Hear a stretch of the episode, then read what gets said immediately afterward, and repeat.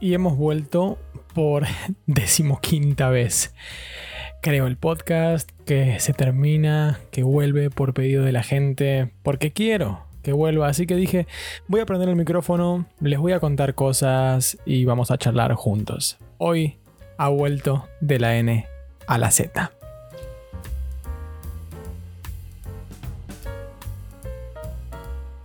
Muy pero muy buenas a todos gente, ¿cómo andan? ¿Cómo dicen que les va? Saludo típico ya del podcast que hace mucho no tenemos. Tengo en este momento la ventana semiabierta porque hace frío, pero me gusta sentir el frío y estar un poquito abrigadito en casa, que corra el aire. Tengo mi café preparado, que le voy a dar un trago. Y tenía sobre todo ganas de hacer un podcast. ¿No les pasa a veces que les gusta cómo queda algo.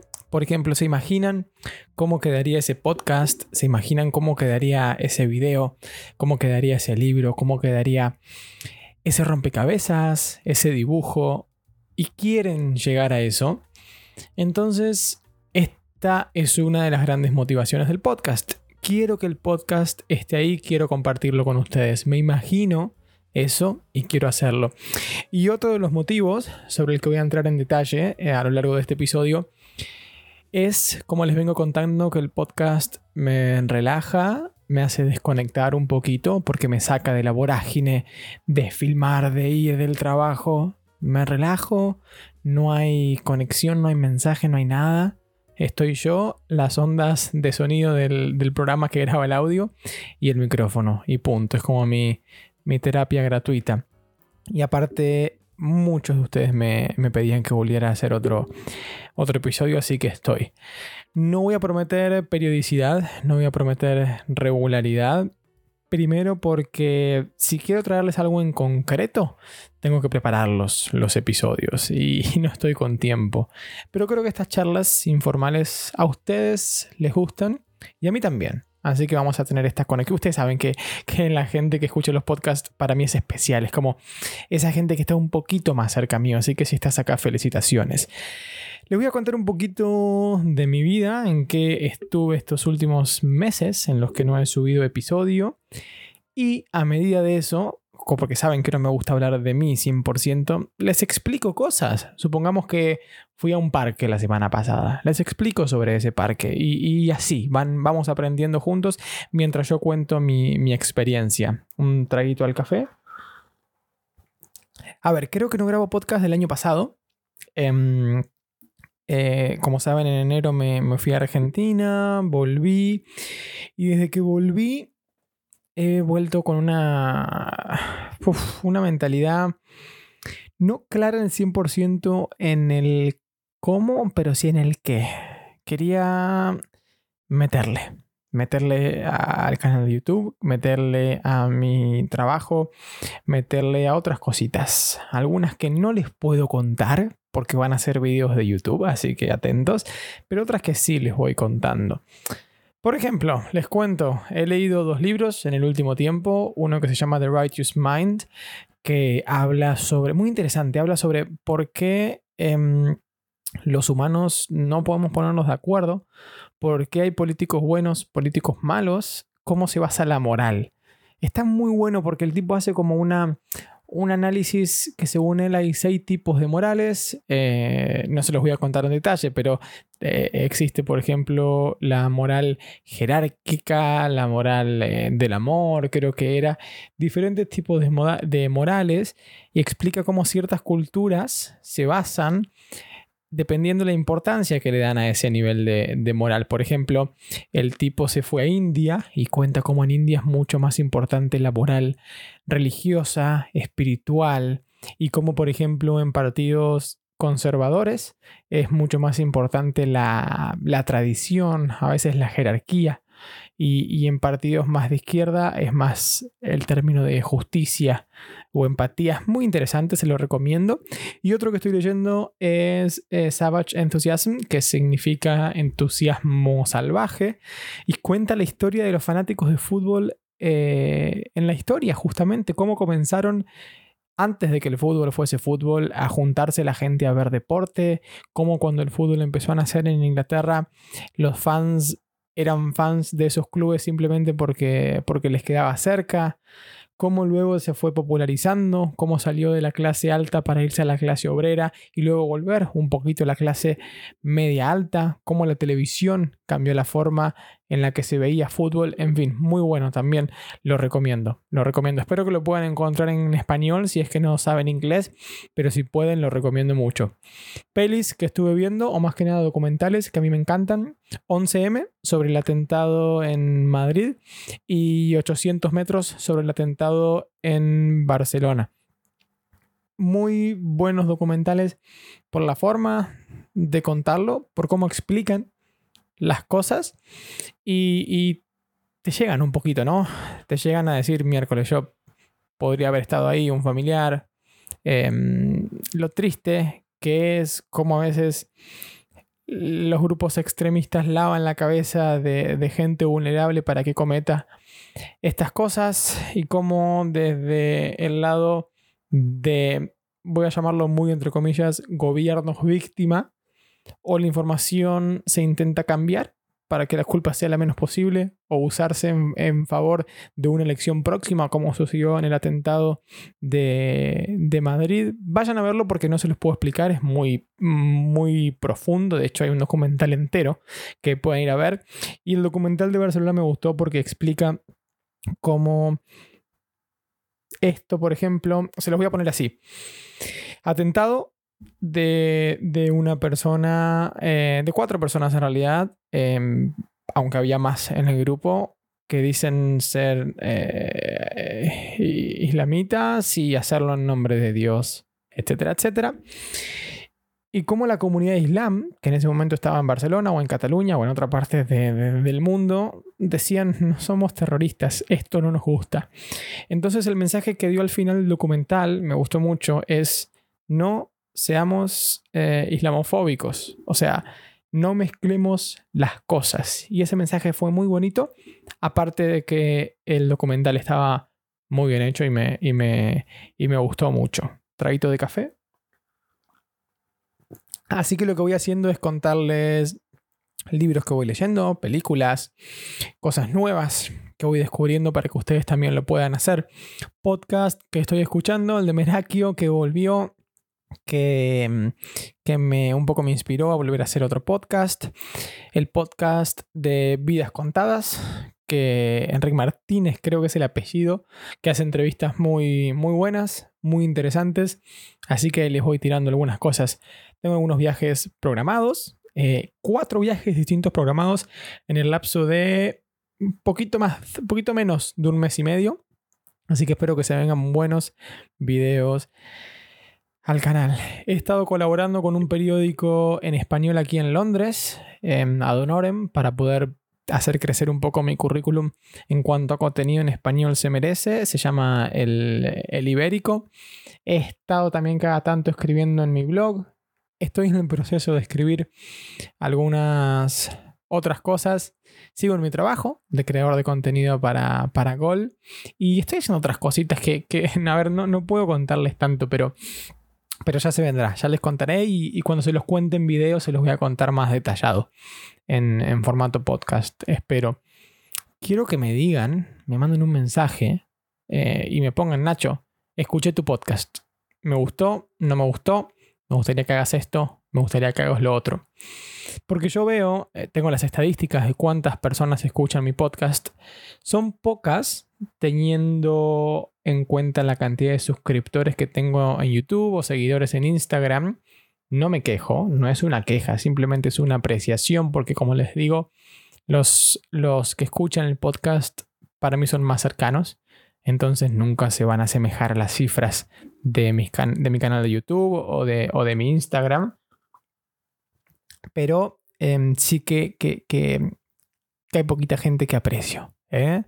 Hay mucha, poquita, mucha gente, vamos a decirlo así, que aprecio. Porque si ese número de personas que escucha el podcast me estuviese escuchando en vida real y lo estuviese enfrente, diría wow. Y eso siempre es algo que, que, que pienso, ¿no? Tengo algo de 150.000 suscriptores en YouTube y digo, wow, si tuviese 150.000 personas enfrente mío mirándome, qué locura, qué locura. Y está bueno a veces, a veces dimensionar lo que hacemos. Fíjate en lo que haces vos. Eh, ¿Qué creas? Y, y no tiene que ser algo físico o algo virtual. Si sos un carpintero, sí, creas cosas con madera, seguramente. Si sos un profesor, creas educación, creas conciencia, futuro, aprendizaje. Si sos una persona que trabaja en una cafetería, creas relaciones, creas momentos. Entonces siempre creamos algo y podemos medirlo y sentirnos satisfechos en cuanto a la cantidad, en mi caso, 150.000 personas, o en cuanto a la calidad. Si somos un mozo, un camarero en un café y atendemos bien a alguien, tal vez le estamos dando un momento hermoso, genial, ya sea que ese día se reencontraba con, con su pareja o ese día se llevó su computadora y terminó un trabajo muy importante en el café o, o estaba pasando un mal momento, lo que sea. Creamos momentos de calidad. Y, y, tenemos que medirlo. Y a veces no lo sabemos, porque obviamente una persona no nos va a contar todo esto, pero podemos imaginarlo un poquito, entonces nos hace sentir un poco mejor y, nos hace motivarnos un poquito más para, para, para lo que se viene. Y mm, bueno, volviendo a esto de, de YouTube, estoy en, en, periodos de publicaciones semanales y mensual o cada dos por mes en mi canal de fútbol, más el periódico, más el blog, más Twitter, más Instagram, más los reels, más los podcasts. Ahora espero. Estoy a mil. Estoy a mil porque se vienen los viajes y, porque voy a, voy a empezar algo más adelante que me va a obligar a, a dejar algunas cosas. Ya les voy a contar. Y hablando de viajar, quiero aprovecho, como dijimos, ¿no? Excusas para contarles cosas a contarle un poquito rápido qué fácil es viajar en, Europa, qué barato es. Nos vamos de nuevo a Barcelona por una semanita y hemos pagado ida y vuelta con transporte al aeropuerto. Cada uno algo de en dólares, 90 dólares más o menos para dos vuelos de dos horas. Y es caro, nos parece caro. Tengo otro viaje planeado a otro país un poquitito más adelante y el vuelo ida y vuelta me ha salido en dólares 35 para vuelos de también dos horas. ¿Por qué? Aerolíneas low cost que salen de aeropuertos secundarios que quedan a una hora y algo en, bus o, o, en tren, que llegan a veces a aeropuertos secundarios, no siempre, porque no todas las ciudades tienen seis aeropuertos como Londres, y, mm, y a veces salen en horarios un poquito incómodos. No siempre, ¿eh? No siempre. Si uno busca con tiempo, yo uso páginas como Skyscanner, por ejemplo, o me meto en las páginas de las aerolíneas y busco destinos ordenados de más barato a más caro. Entonces digo, ok, tengo este fin de libre, tengo esta semana libre, me pongo estas fechas, destino a cualquier lugar. Y ahí el sistema te lo ordena de más caro a más barato. Y vos decís, ok, no, no elijo por a dónde quiero ir, sino que me quiero ir a algún lado, quiero aprovechar ese tiempo, llévame donde sea. Por una parte está bueno, porque uno viaja barato y al fin y al cabo viaja, no importa a dónde, viaja. Pero también uno se puede dar el gusto de elegir a dónde. Si yo quiero ir a, supongamos, Roma, puedo poner Roma y jugar un poquito con, con las fechas no me parece que uno vaya a encontrar un vuelo y de vuelta, teniendo un mínimo de flexibilidad por más de 150 200 dólares dentro de Europa con vuelos de hasta 3 horas. Parece mucho por ahí para la gente que me escucha de Sudamérica o de Argentina, pero para acá no lo es tanto.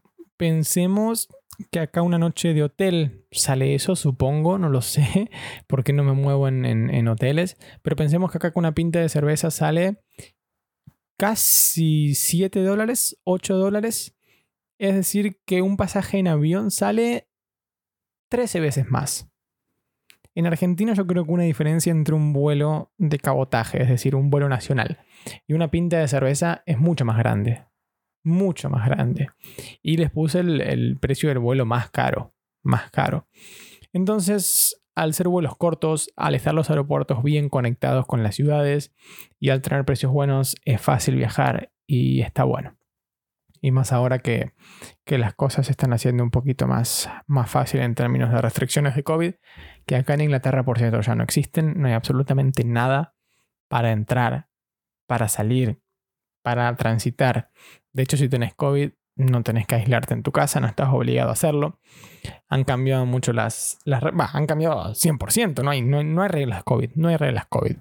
Van a ofrecer la cuarta dosis para grupos vulnerables en las próximas semanas, supongo. Esto relacionado también a los viajes, pero eso es lo bueno de estar acá. Y, la otra ventaja que tiene Europa, que no digo que sea lo mejor del mundo, porque ya van a venir algunos diciendo, pero te fuiste, ¿ya crees que el primer mundo? No. Sudamérica es hermoso para viajar, por lo menos Argentina, donde más he viajado, es genial. Pero tiene esta desventaja que viajar dentro del país es caro. Es caro y no hay muy buena conexión aérea.